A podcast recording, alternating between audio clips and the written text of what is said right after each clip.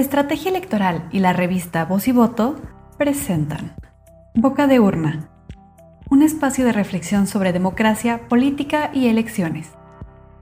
Hola, ¿cómo están? Bienvenidos y bienvenidas a un nuevo episodio de Boca de Urna.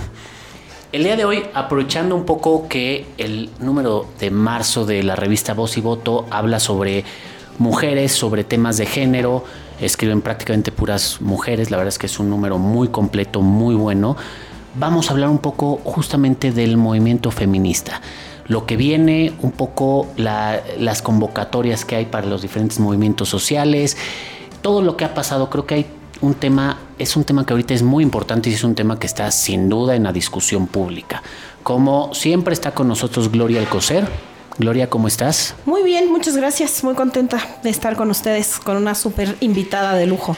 Y tenemos, como ya dijo Gloria, a Esperanza Palma, que es nuestra invitada, quien es doctora en ciencia política, es profesora del Departamento de Sociología de la UAM, coordina el grupo de género y elecciones en la SOME, en la Sociedad Mexicana de Estudios Electorales, y también forma parte de la red de politólogas.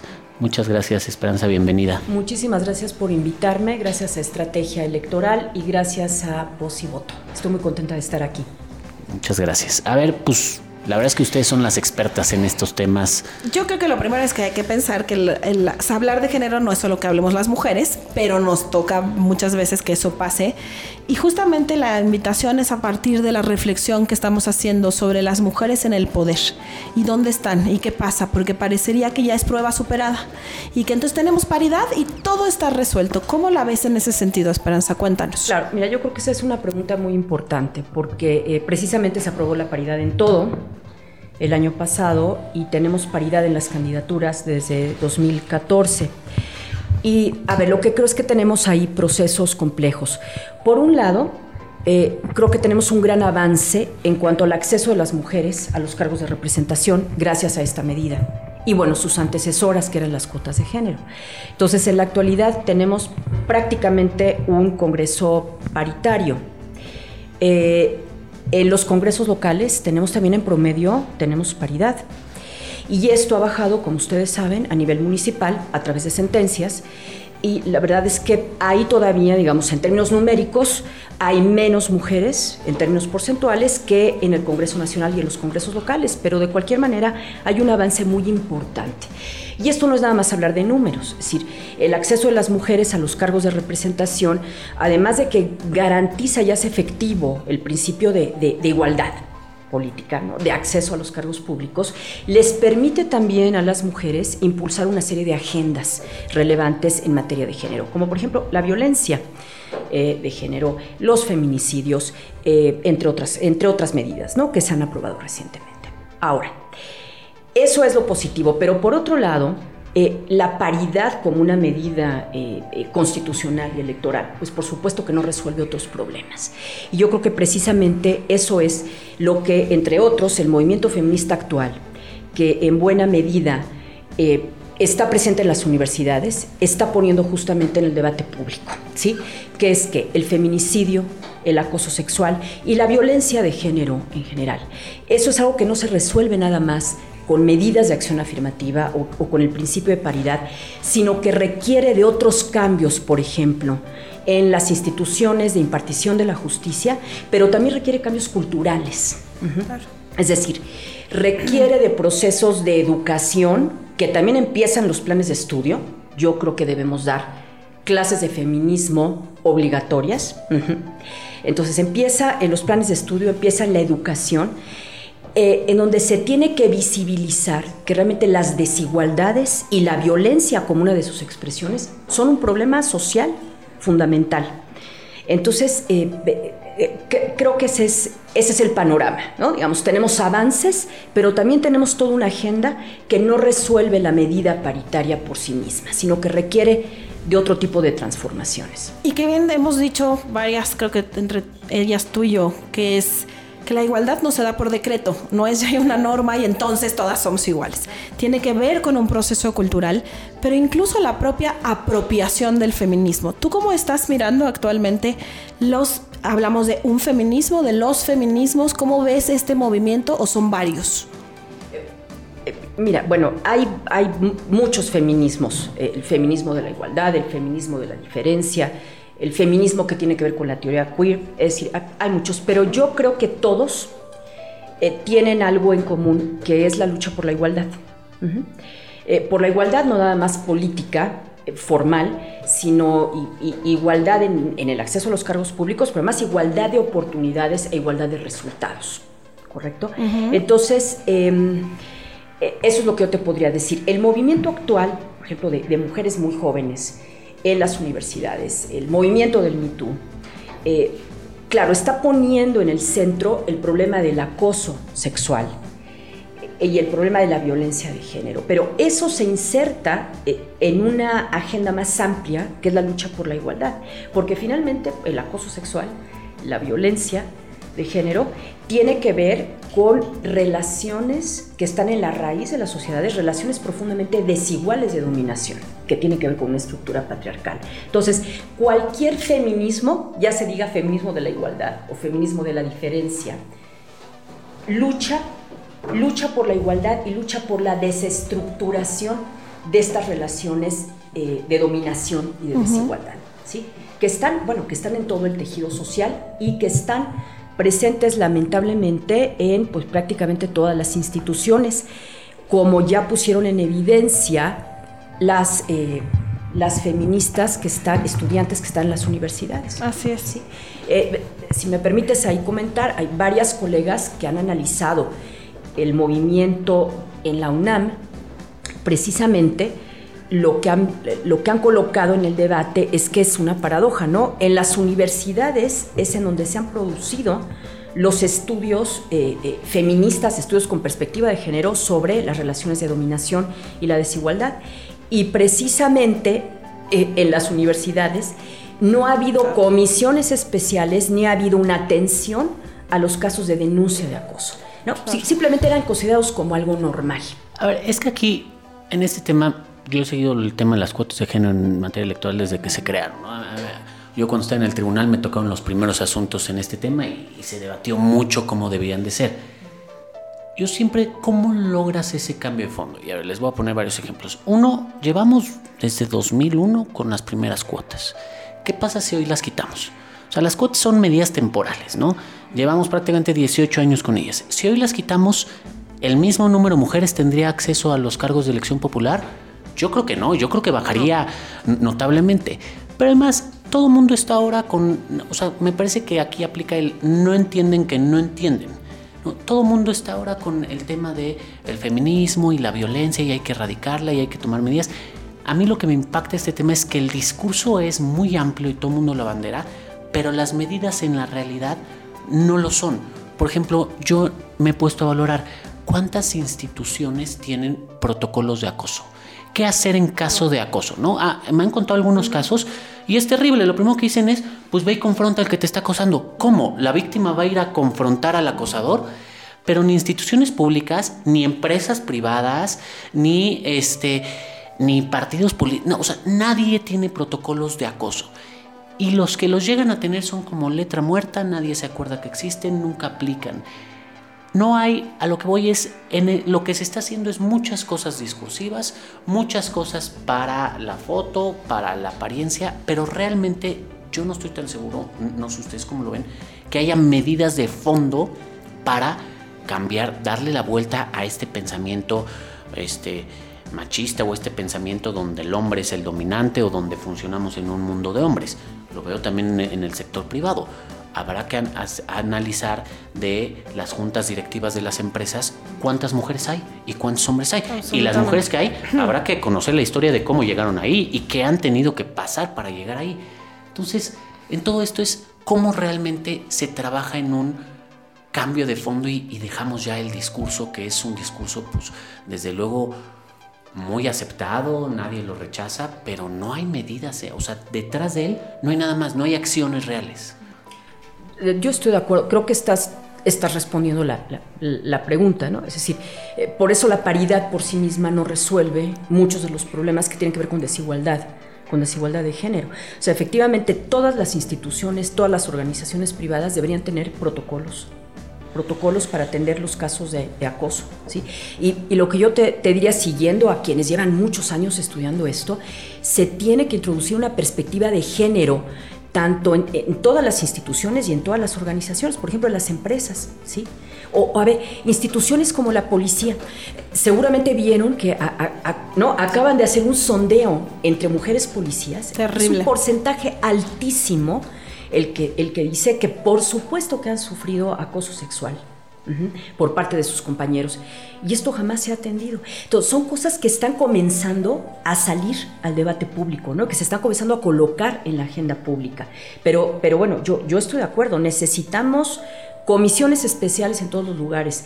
Necesitamos que efectivamente todas las instituciones, empresas privadas, organizaciones sociales asuman una perspectiva de género. ¿no? Y, que, y que además se entienda que cosas que han parecido normales durante siglos pues no son normales, ¿no? Son terriblemente atentatorias contra la integridad de las personas, las, en general, los derechos de las mujeres, este, los derechos políticos, etcétera, ¿no? Entonces es y Estoy de acuerdo. Pareciera que es como, ¿cómo le vamos a dar la vuelta a la regla, ¿no? O a la norma. Entonces, es un constante, una constante. Tú lo has estudiado muy bien, Esperanza, en cómo los partidos han buscado darle la vuelta a esas cuotas, a la paridad. Entonces, parece que damos un paso y nos avientan cinco para atrás. Y esto también tiene que ver en esta mirada de, tú decías una palabra que me parece fundamental, poder que es una lucha de poder, ¿no? Una, una, mujer que yo admiro muchísimo, Clara Scherer, fue quien me enseñó que los hombres defienden privilegios, las mujeres derechos. Y yo con esto quiero ser muy clara, no, no es que todos los hombres, porque es el típico discurso, no todos los hombres, pues sí, pero lo suficientes para que estemos donde estamos. Entonces tiene que haber una reflexión desde la, y una autocrítica, un desaprender para aprender y un mirar desde dónde realmente estamos partiendo porque volvemos a lo mismo, o sea, están los protocolos, están los instrumentos, ¿y de qué han servido? Yo les invito a recuperar una entrevista que hicimos con el fiscal Ortiz Pinchetti en Voz y Voto, en el que le preguntamos sobre el tema de violencia política contra las mujeres, y su respuesta fue, ¿cuál? No hay violencia. Cuando le preguntamos si había, que qué opinaba de los protocolos y por qué entonces los partidos tenían protocolos de atención a la violencia política, lo que nos dijo fue, yo ignoro esa parte pues es bastante desesperanzador pensar en eso. Entonces, una cosa, como bien lo dicen, es el discurso, pero en las acciones, Esperanza, ¿tú cómo estás viendo este accionar frente a toda esta problemática que no solamente viene del movimiento feminista, pero principalmente del movimiento feminista en los movimientos, las marchas? ¿Qué está pasando ahí? Yo veo respuestas lentas, sí. Eh, y, como diferenciadas dependiendo del nivel institucional y dependiendo del, gobierno. ¿no? Por ejemplo, yo no veo que el gobierno federal se esté comprometiendo abiertamente con una, con una agenda de género. Es decir, una agenda que realmente enfrente estos problemas de desigualdad. Está ignorando el problema. Totalmente. el gobierno voltea al otro lado, yo creo que es de estos problemas que no sabe ni, ni cómo resolver, ni cómo abordar. Entonces voltea a ver el otro lado y justo lo que dice Gloria, lo niega. Eh, es que ese es el punto, ¿no? El, o sea, el, hecho de que el presidente eh, diga que el lunes 9, que está anunciado el paro nacional, se va a dedicar a, los, a los boletos. Al sorteo. perdón, al sorteo este del, avión. Y se le pregunta que por qué está haciendo eso el día 9. Eh, y él dice, pues, bueno, pero ¿por qué no?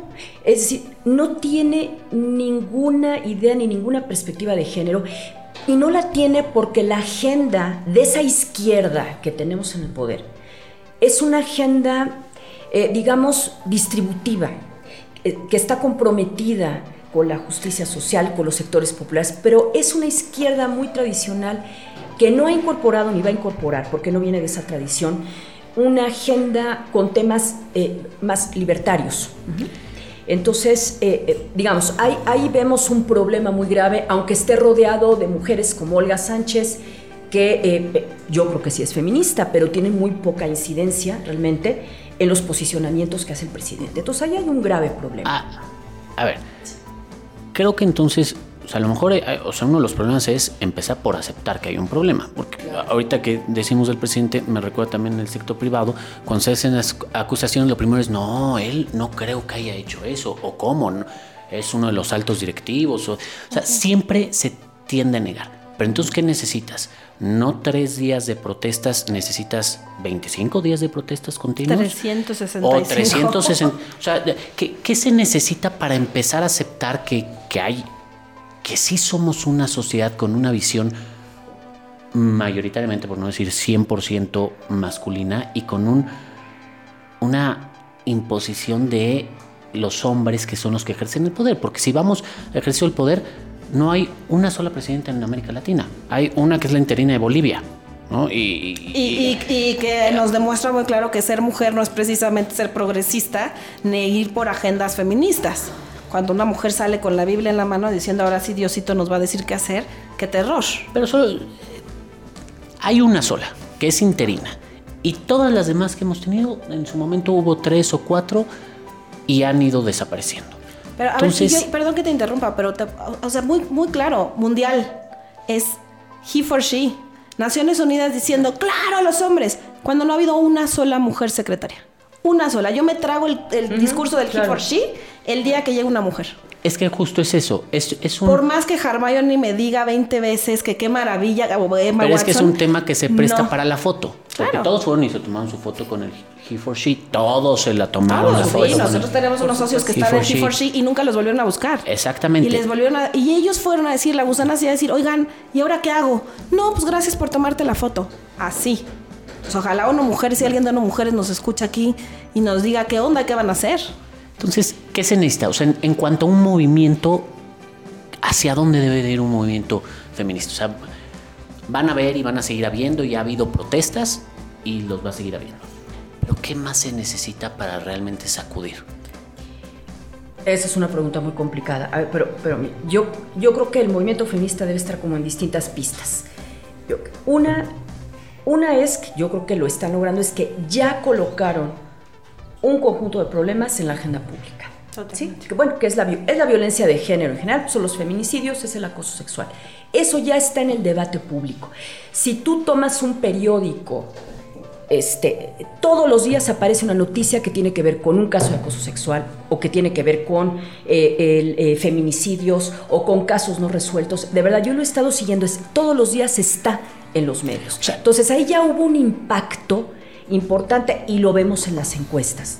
Ok, o sea, un primer punto, y tienes razón, es ya es parte de la discusión pública. Y ahorita que lo dices, es parte de la discusión pública en todo, no solo en los medios de comunicación, en general. Ahorita me acordé ayer que llevé a mi hijo al fútbol, estaba oyendo una conversión de mamás justamente platicando si iban a ir a la protesta o no iban a ir a la protesta. Y dije, es un avance que siquiera se lo planteen, ¿no? O sea, clase media, clase media alta, que las las amas de casa, las mamás de la clase media alta se estén al menos planteando si van o no van, creo que es un avance en una sociedad que no somos precisamente muy involucrada en esas cosas, ¿no? O sea, que, que no es, al menos avanzamos, que ya sea tema de debate ah, yo creo y qué es lo siguiente que tiene que pasar. Yo creo que sí. Ah, pero después está justamente la, la arena institucional, eh, el, el movimiento, eh, eh, las actoras tienen como sí lo han hecho en alguna medida, tienen que negociar y acordar medidas con gobiernos y con otras, y con otras instituciones. Mira, justamente estaba revisando, eh, fíjate el caso de la UNAM, que no se ha resuelto, por supuesto, pero ¿cuál fue la respuesta del rector hace unos días? Creó una coordinación de igualdad de género.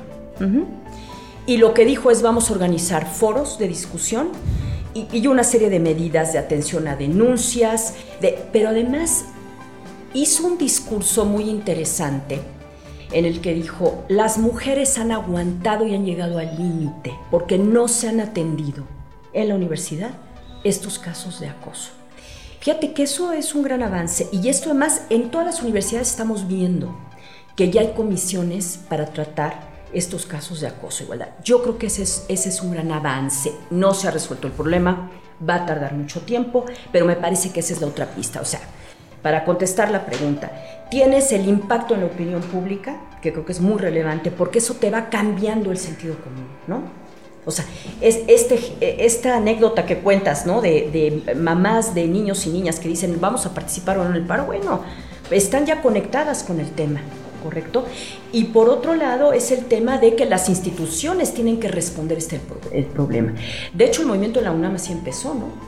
Este, eh, eh, la ineficiencia de las autoridades universitarias para responder a los temas de acoso y no les creían. De ahí surge el yo sí te creo. Y el, exacto, el cómo hemos tenido que llegar a unos extremos de violencia para decir, hey, hace poco hacía esa reflexión y decía, tuvimos que pintar la ciudad de rosa para que vieran la sangre y el rojo de la sangre. Y se tuvo que pintar.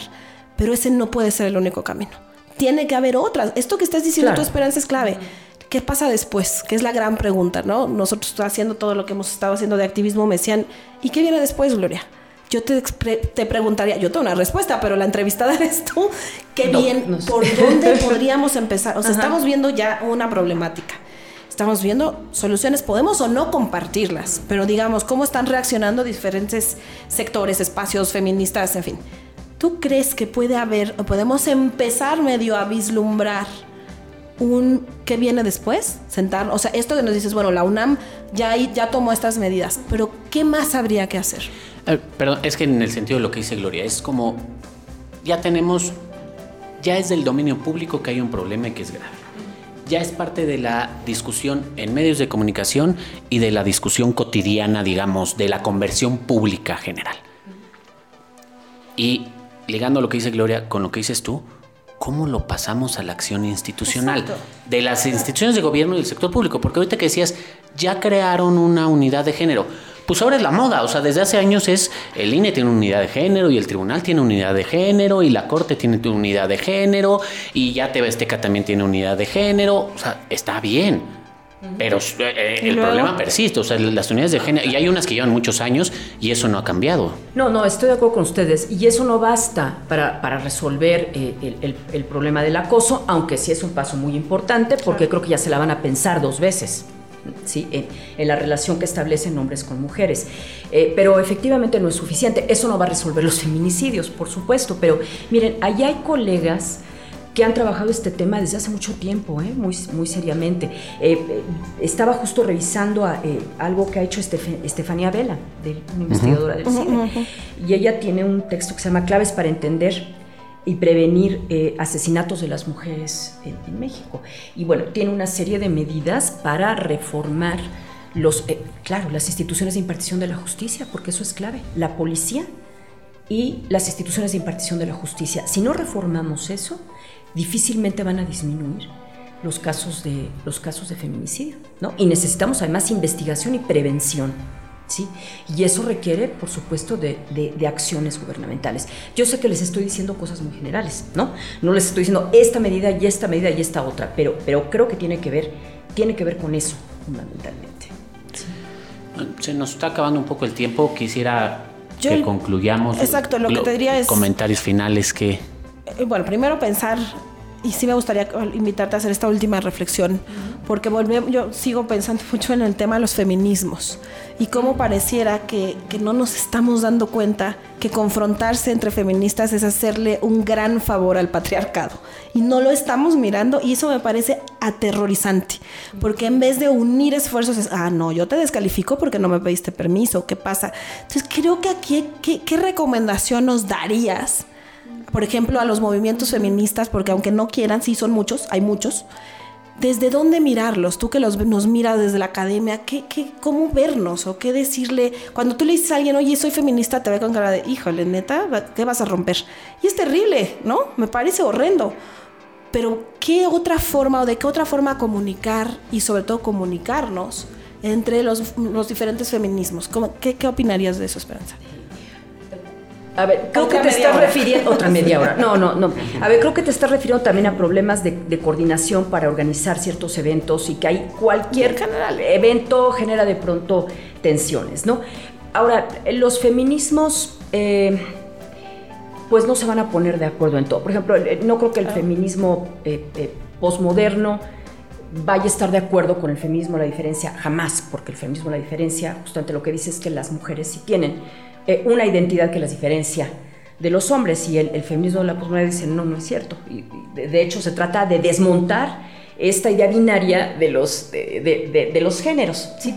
Eh, pero hay una base en común, insisto, en que sí, es la lucha por desestructurar esas relaciones de dominación que nos han mantenido en una condición de subordinación. Entonces, estratégicamente, ¿qué podemos hacer? Yo, fíjate que yo creo que en este momento, yo tengo otra lectura, creo que en este momento veo que se están sumando esfuerzos entre distintos colectivos, distintas actoras, eh, grupos universitarios, eh, gente que no está organizada incluso. Me parece que es una coyuntura favorable para el feminismo y favorable para eh, juntar y no dividir. ¿sí? En otros terrenos, mira, incluso en el teórico, por supuesto que va a haber diferencias siempre, porque tiene que ver con la propia lógica de los, de los paradigmas. ¿no? Es lo que yo te puedo decir por el momento. ¿sí? Buenísimo. Arturo, no sé si tú quieres añadir Bueno, algo más? pues yo nada más diría, creo que de la conversión advierto que sí hay un avance, esto que decía, ¿no? El tema está planteado, es parte permanente ya de la discusión pública en todos los niveles, lo cual eso celebro. Y, y yo lo celebro porque sí, todos los estudios dicen que somos una ciudadanía poco involucrada, es una ciudadanía muy indiferente en muchos sentidos. Y al menos que la ciudadanía se esté involucrando de manera general es eso. Ahora falta hacer entender al gobierno y a, y a los sectores de poder que es un tema en el que hay que involucrarse y que hay que aceptar. Y creo que justamente hay que pasar del discurso de, de los sectores de poder, de la clase política, a los hechos tangibles, palpables, a la acción en, en muchas cosas dentro de las propias instituciones. Y sobre todo hacer esta reflexión de que no es un día, es una, es todos los días. Es permanente, claro. Es visibilizar, como, como dice ahora el otro grito de batalla, ya llegamos y no nos vamos. Yo cerraría diciendo, bueno, ¿cuántos años no pedimos, como bien lo dice Arturo, que la ciudadanía se involucrara, que las jóvenes se involucraran? Y ahora que se involucraron ya no nos gustó porque no nos gusta cómo lo hacen. Pues ni modo, o sea, no nos van a pedir permiso. Y eso están en su derecho y eso es algo que tenemos que tener muy claro el mundo adulto frente a nuestra visión adultocéntrica, no solo con los jóvenes y las jóvenes, sino con la sociedad. Entonces, ojalá este, este esfuerzo se mantenga sigan los medios y que no sea porque hay muertas, 10 muertas o más todos los días, sino porque somos sujetas de derecho. Y por eso tenemos que estar en las agendas públicas. Claro, sí, sí, sí. ¿Puedo decir algo nada más? Eh, creo, que, a ver, creo que estás indicando un, un, un, problema muy importante. Lo que este movimiento ha, ha, ha colocado también en el debate es la violencia existe desde hace muchísimo, lo que pasa es que ahora dejó de ser, ¿no? de estar normalizada. A ver, pero creo que el problema central que están colocando es la ineficacia de las instituciones, la falta de respuesta a los feminicidios y la falta de respuesta con políticas públicas a, la violencia de género. ¿no? Me parece que ese es en realidad el problema de fondo y las violencias. Yo, yo haría mucho hincapié en que sí, feminicidio es la forma más cruel. Pero mientras una mujer siga ganando menos que un hombre por hacer el mismo trabajo, eso también hay que decirlo. Eso es violencia. Claro. Que yo me suba a un taxi y me dé terror que me violen, eso es violencia. Que me chiflen en la calle es violencia. Entonces creo que hay que visibilizarlas. Bueno, pues muchísimas gracias. La verdad gracias. es que, como siempre, ya sabemos que el tema da para muchísimo más, pero este, bueno, pues al menos es la punta de lanza de la discusión. Esperanza, muchas gracias. Muchas gracias por invitarme. Muchas gracias. Gloria, Esperanza. muchas gracias. Arturo, muchas gracias. Ya saben que nos encuentran en el sitio de Voz y Voto. Visiten el nuevo sitio de Voz y Voto, vozyvoto.com.mx. Nos encuentran en Spotify, nos encuentran en iTunes y nos encuentran en SoundCloud. Muchas gracias. Además estamos en las redes Twitter de Voz y Voto es revista BIBMX y el Twitter de Estrategia Electoral es Elecciones y más. Muchísimas gracias, nos vemos en la siguiente. Boca de Urna es un podcast producido por Estrategia Electoral y la revista Voz y Voto.